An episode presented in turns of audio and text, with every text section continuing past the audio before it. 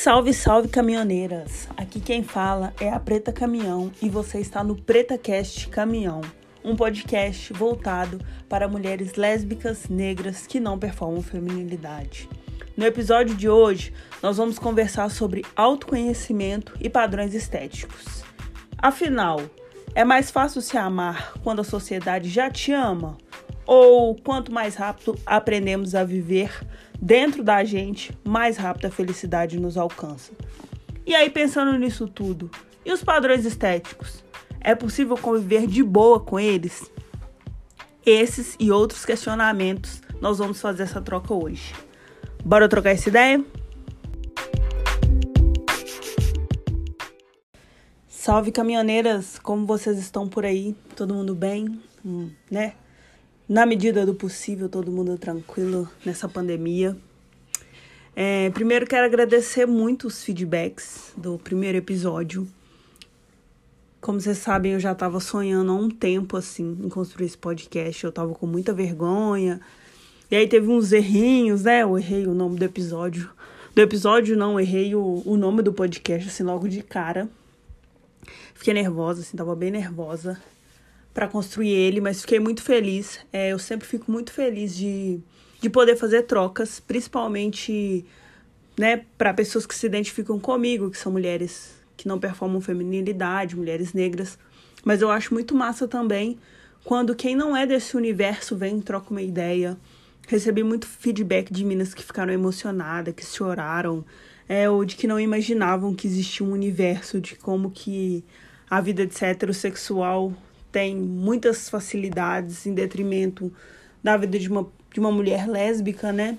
É, fiquei muito feliz assim com esse feedback. Isso é muito importante para mim. Eu me sinto acolhida.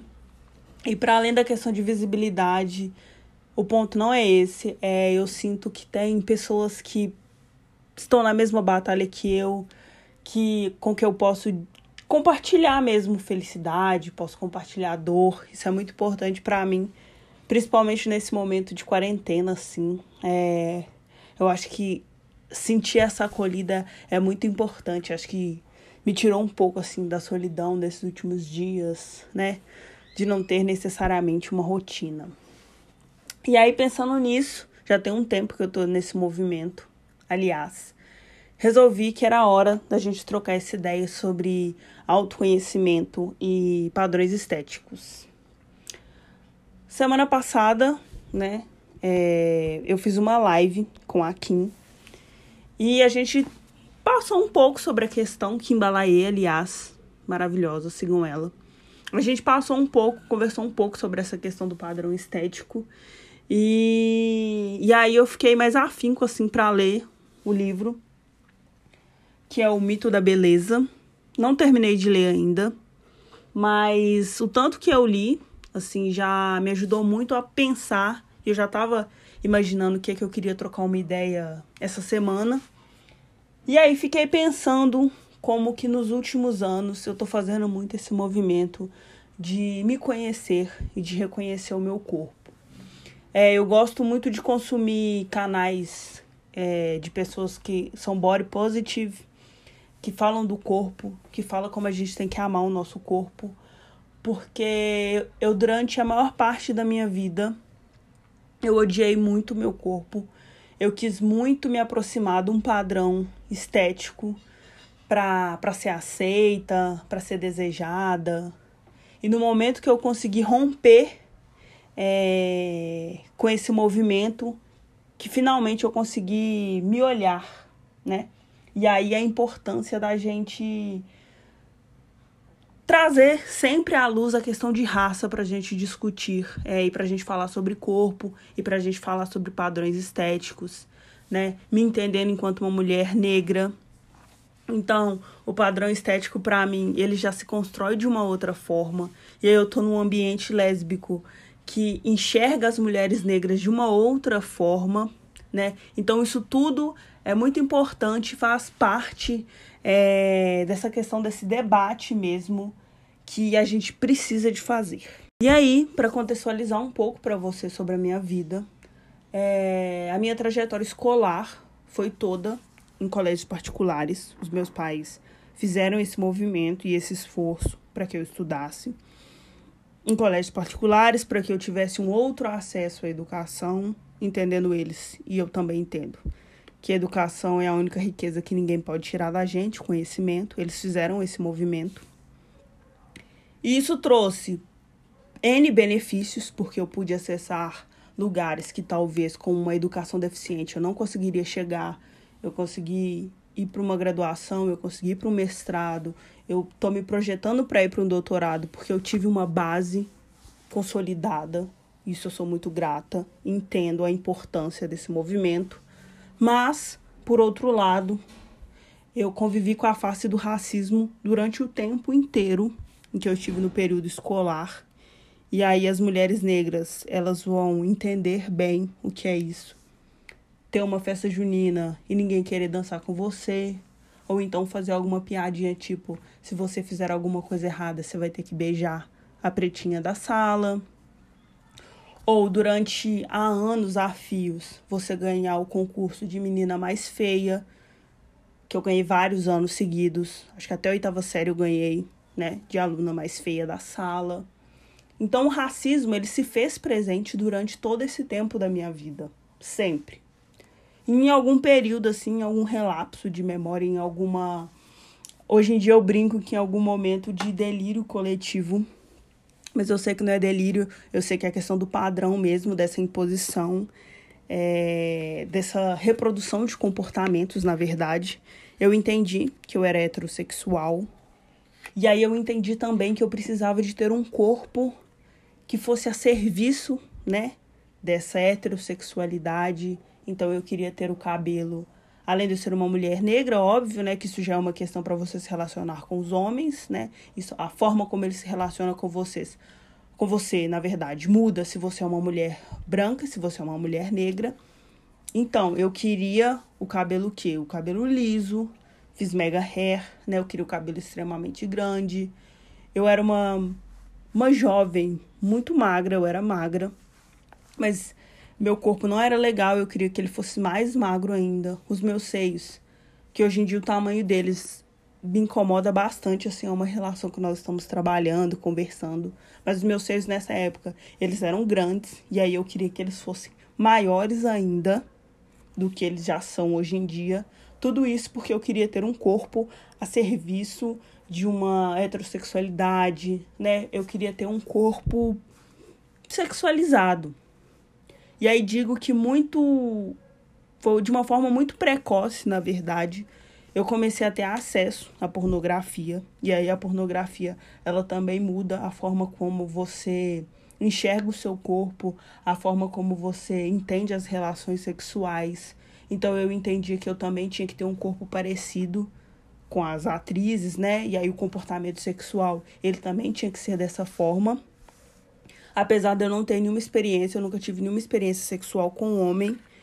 É, naquele momento eu entendia que se rolasse, se um cara quisesse ficar comigo, era esse comportamento que eu deveria ter, porque assim eu estaria o agradando. Aí, com a medida do tempo, assim, só para vocês entenderem, é, com a medida do tempo que eu fui me entendendo, eu comecei a sair dessa questão de uma heteronormatividade né? Eu entendi que meu rolê não era homem, que eu não queria ficar com homem, que eu não curtia homem, mas a questão do padrão, ela continuou se fazendo presente no meu corpo. E aí no momento que eu me entendi enquanto lésbica, eu entendi que eu precisava de performar uma feminilidade muito. E aí a questão da feminilidade, eu até vi uma live é, esses dias sobre que você não performar feminilidade ou performar feminilidade não é uma discussão que ela tem que ser feita ou esvaziada apenas na questão estética. A questão estética é o pontapé inicial para a gente pensar nessas questões, mas não se limita a isso. Então, aí, no momento que eu me entendi enquanto lésbica, eu vi a necessidade, eu entendia que eu precisava de performar feminilidade. E aí, eu usar roupa muito apertada, e aí é, eu não conseguia dialogar em outros lugares que não fossem esse. É, eu, eu precisava de carregar todos esses símbolos no meu corpo. E aí no momento que eu consegui romper com eles, é, eu fui julgada na questão da masculinidade, que aí é uma discussão maior, que eu acho que depois a gente pode ter essa troca de como que o sistema é, ele entende que a masculinidade, que usar roupas confortáveis, né, está ligado à masculinidade, que isso é um erro, sabe? Você dizer que você precisa que você ter liberdade de você se vestir como você quiser, de você querer ficar confortável, de você poder se expressar com o seu corpo. Isso ainda é muito ligado à questão da masculinidade.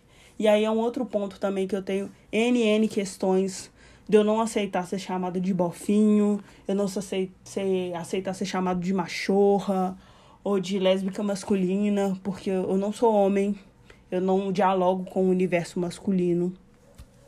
Eu sou uma mulher caminhoneira que quer me né, que quero expressar, me expressar de outra forma com o meu corpo. Então isso é um rótulo que eu não aceito, que eu nego sempre. E aí, quando eu consigo, enfim, romper com essa questão da feminilidade, a questão do peso, ela me pega e ela me barra. Por quê? porque eu não sou uma mulher gorda. Eu não coloco nesse lugar porque não é meu lugar de fala. Eu sou uma mulher que estou acima do peso, mas não sou gorda. E as pessoas, como eu gosto de usar roupa larga, algumas pessoas me leem enquanto uma mulher magra. E aí, quando as pessoas elas fazem essa leitura, eu entendo que eu estou também num outro lugar de discussão. E agora, pensando aqui enquanto eu estou falando, trocando essa ideia com vocês, Fiquei pensando que também a questão da higiene excessiva é algo que eu carrego. É uma questão que tem a ver com racismo, completamente a ver. Eu sou super grilada e quem me conhece sabe que eu sou super grilada com a questão de cheiro. E aí vem dos apelidos da infância. É, é um episódio que agora eu consigo falar com menos dor, mas que foi muito doloroso. Que na quinta ou sexta série, se não me engano, eu recebi um bilhete onde dizia a Jamine fede a negro suado. E isso mudou também completamente a relação que eu tenho com o meu corpo, com a questão de cheiro. Eu sou muito grilada. Eu preciso sempre de andar com uma blusa, com um desodorante dentro da bolsa. Se eu tô no rolê, eu preciso de trocar de roupa, eu preciso de trocar de blusa, porque isso é uma marca. Isso dificulta também a minha relação com outras mulheres porque eu entendo que elas vão ter receio sobre o meu corpo, sobre as marcas que eu tenho no meu corpo. Eu tenho receio como elas vão lidar com a questão do meu cheiro.